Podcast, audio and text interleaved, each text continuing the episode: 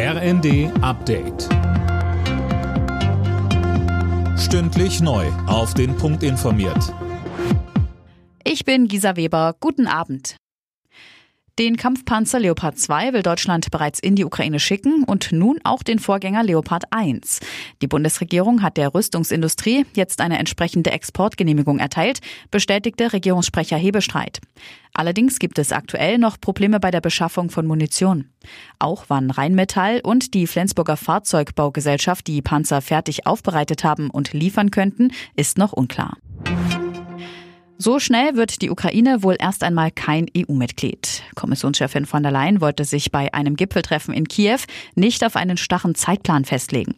Sie findet, bevor über einen EU-Beitritt verhandelt werden kann, müsse die Ukraine einige Voraussetzungen erfüllen. Dazu zählt etwa ein stärkeres Vorgehen gegen Korruption.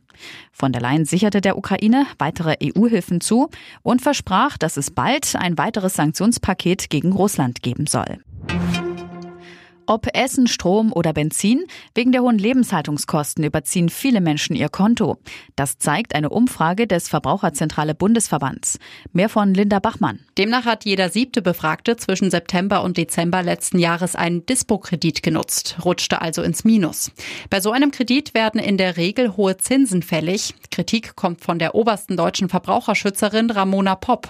Sie findet, die Politik muss die Menschen davor schützen, dass der Dispo-Kredit zur Kostenfalle wird wird.